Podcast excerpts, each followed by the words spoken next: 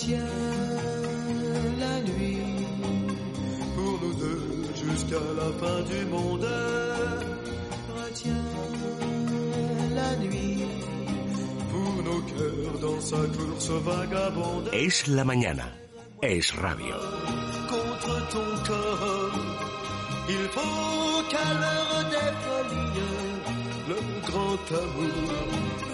Tiempo ahora para el relax, no solamente por la música, sino porque vamos a hablar de un tema que yo creo que a todos o a la mayoría de los que nos gusta viajar, pues eh, nos resulta agradable. Así que vamos a saludar a nuestra invitada. Ella es Elena Flor, redactora de edición y cierre de Telva, para hablar de estos viajes, en esta ocasión con niños. Así que bienvenida.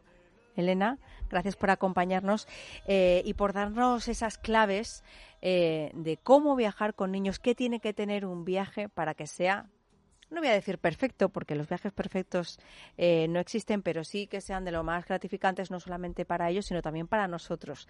Que disfrutemos todos, como hacéis vosotros con cada número eh, especial, ¿verdad? Sacáis dos al año eh, precisamente con ese motivo, viajar con niños. Casi cada mes un suplemento especial. Tenemos colecciones, tenemos belleza, tenemos eh, decoración, Navidad. Y hay un suplemento que nos gusta especialmente, que es el suplemento de niños, que sale, como decías, eh, dos veces al año, en mayo y en octubre, donde hay muchísimos temas. Pero uno de los viajes que nos, uno de los temas que nos gusta siempre tratar es dar un viaje que se pueda hacer en familia. Entonces, eh, ¿cómo planteamos estos viajes o cómo los planteo yo y, y, cómo creo que deben ser? Yo creo que han de tener cinco características claves. Bien, espera que tomo nota, ¿eh? Aquí.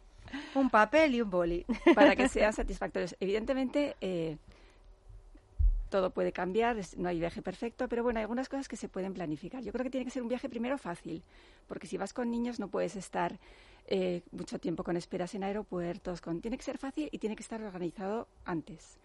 O sea, para que haya improvisación. La primera norma es planificación máxima. Planificación, sí. La improvisación está muy bien y es divertida, pero a, a, ciertas horas con niños cansados puede ser un poco peligrosa. Luego ha de ser, eh, para mí ha de tener actividades actividades que cansen a los niños, que los tengan ocupados. No se trata de que estén todo el día, porque cuando tú vas de viaje con tus hijos, eh, yo entiendo que no es para llevarlos a un retiro de playa y que alguien se ocupe de ellos, sino para compartir el tiempo con ellos.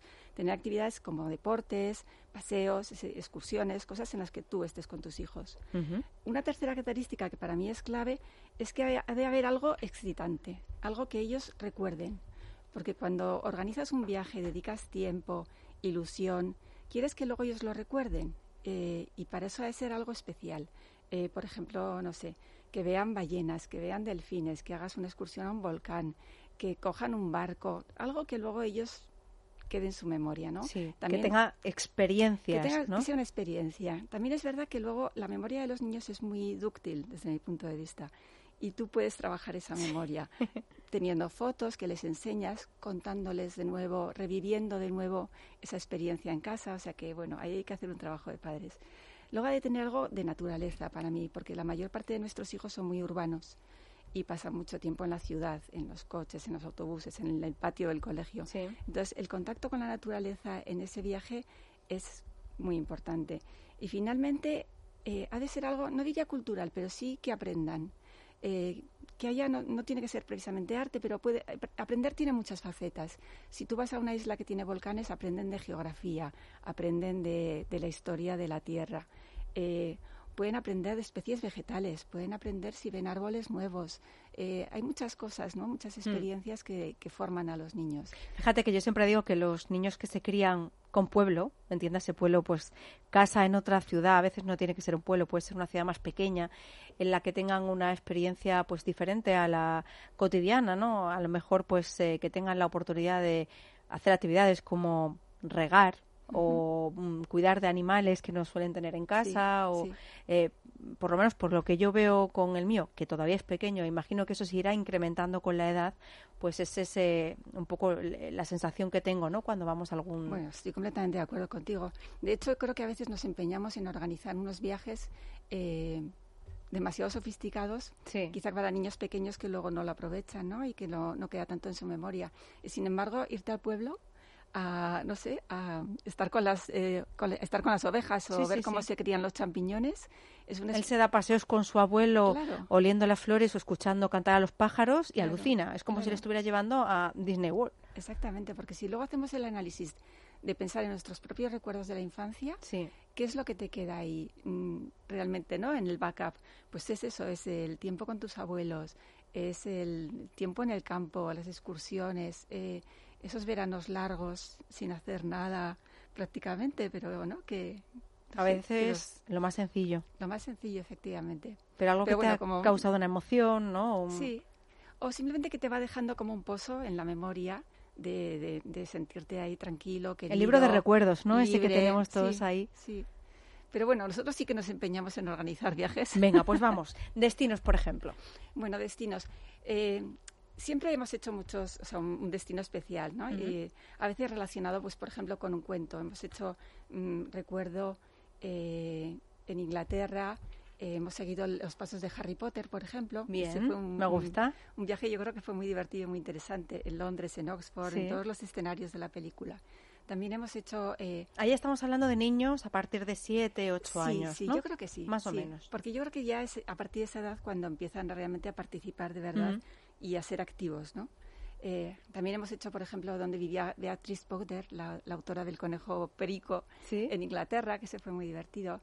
Y los últimos fue, eh, uno que a mí me gustó en especial fue un viaje a las Islas Azores, que son grandes desconocidas. Y Azores es un sitio... Pues sí, porque tengo que reconocer que no es un destino que a priori yo identifique ¿no? con apropiado para ir con niños. Y tiene la ventaja de que no está eh, masificado precisamente porque es desconocido y, y no, no, no, llegan tantos aviones, no hay tanto low cost, puedes ir a un sitio donde realmente te vas a encontrar en la naturaleza, no te digo solo, porque nadie está solo ya cuando viaja, pero, pero de una manera tranquila, sin masas, sin colas, que eso es muy agradable, ¿no? Y yo creo que hay que buscarlo Qué difícil de encontrar ya. viajamos, ¿no? Siempre ya intentamos buscar eso o viajar fuera de temporada o realmente se está poniendo muy difícil mm. el, ser turista. Empieza a ser una actividad en vez de placentera, casi de, estresante, ¿no? estresante. Entonces, Afares es un sitio que no está masificado y que, y que tienes una naturaleza brutal eh, como no te la esperas. Eh, nosotros fuimos a la isla de San Miguel, que es como la isla principal, es la más fácil, a la que llega los aviones, ¿no? Directamente tienes vuelos. A veces hay desde Madrid, eh, depende de las temporadas, pero desde luego hay miles de conexiones desde Lisboa y Oporto que son muy fáciles y que todavía están muy bien de precio. Y los hoteles allí también eh, son estupendos y son bastante, están bastante bien de precio y están muy hechos a las familias además. Y luego una vez que llegas allí hay un montón de actividades que puedes hacer con los niños y que son, bueno, con los niños. Yo fui sin niños porque yo fui a para escribirlo y me lo pasé bomba, tengo que decirlo. un par de actividades, por ejemplo, que podemos recomendar. Pues mira, por ejemplo, tienes descenso de barrancos, pero en plan suave, o sea, barranquillos, digamos. Hay niveles, ¿no? Eso es, sí, hay niveles, pero hay nivel de iniciación, que era el mío probablemente, ¿no? Y entonces que te vistes de neopreno, te disfrazas un poco, te tiras por una cascada, a unas pozas, eso es muy divertido. Que esto yo lo he hecho en Asturias, ¿eh? O sea, que sitios hay, no hay que irse tan lejos. Lo puedes hacer, claro, en todas partes, pero dice como que tienes muchas cosas, ¿no? Eh, otra de las cosas que a mí me divirtió mucho fue ir a ver, bueno, a mí me emociona especialmente ir a, ir a buscar ballenas y delfines. Qué bonito. Sí, entonces además no suelen fallar, ¿eh? No es el típico viaje que tú vas a buscar ballenas y luego no aparecen y te frustras. Las ballenas están ahí. Es como aquello de mm, vas a buscar tortugas gigantes y lo más que ves son cuatro corales y tres algas, ¿no? Exactamente, no. En Azores hay ballenas y hay delfines y las ves. Y de hecho hay algunas actividades que son bañarte con delfines. Y además no son delfines que vas a un, a un, a un acuario no, o sea, es, realmente están en, libertad. No se les echa comida, no, es, es muy espontáneo, es muy libre, se respeta mucho. Tú paras el barco y esperas a que ellos se acerquen a ti. Es realmente muy emocionante. Qué bonito. Y luego, una de las características de Azores es que, es que son islas volcánicas.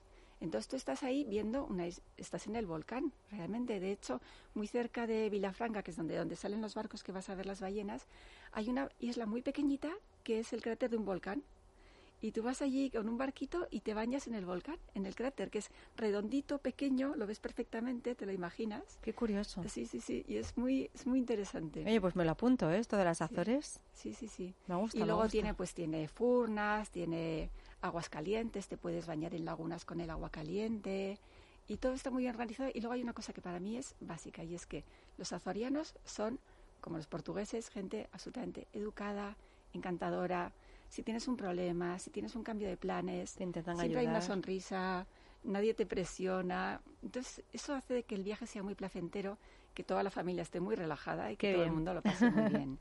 Bueno, tenemos un destino ya futurible, podríamos decir, que es el que saldrá en el próximo número. En el próximo número... Que no vamos a avanzar mucho porque se trata de que, claro, nuestros oyentes se interesen y también quieran comprar Telva, que es de lo que se claro, trata. se trata de sorprender. Pero sí, nuestro próximo número de niños, que está ya, ya está en el horno prácticamente, Sí. sale a finales de septiembre, eh, para este número hemos pensado un destino cercano y ¿Mm? fácil, porque queremos que todo sea fácil, que es en Francia, con lo cual puedes ir en avión, puedes ir en tren incluso, puedes ir en coche. Eh, entonces hemos explorado una parte de la Provenza y una zona más desconocida que es la Camarga. Fuimos hasta Aix-en-Provence, que se puede ir en tren desde Madrid, como, como digo, con lo cual te evitas todos los problemas y allí puedes alquilar un coche y moverte porque todo está cerca. Y entonces cogimos como partes diferentes para que fuera interesante. Aix-en-Provence es una ciudad pequeña, como típica ciudad burguesa. Y luego lo que fue más divertido de todo, o lo que yo creo que a los niños les puede gustar más, es que hicimos una parte en barco, alquilando un barquito pequeño, que es una cosa que yo siempre quise hacer con mis hijos, y recorrimos los canales del Rodano. Qué bonito. Entonces vas llegando con tu barco, puedes parar donde quieras, puedes ver el paisaje. Camarga es un sitio de marismas, de naturaleza. Bueno, y además tú lo cuentas de una manera con una paz y una tranquilidad que me la estás transmitiendo a mí también. Es que y seguro que a nuestros oyentes eh, estaremos, por tanto, pendientes de ese próximo número especial Niños que vais a sacar en octubre. A finales de septiembre ya lo tendrán disponible en Telva. Un placer haber compartido este ratito contigo, Elena Flor. Muchas gracias, espero que os Buenos guste. días.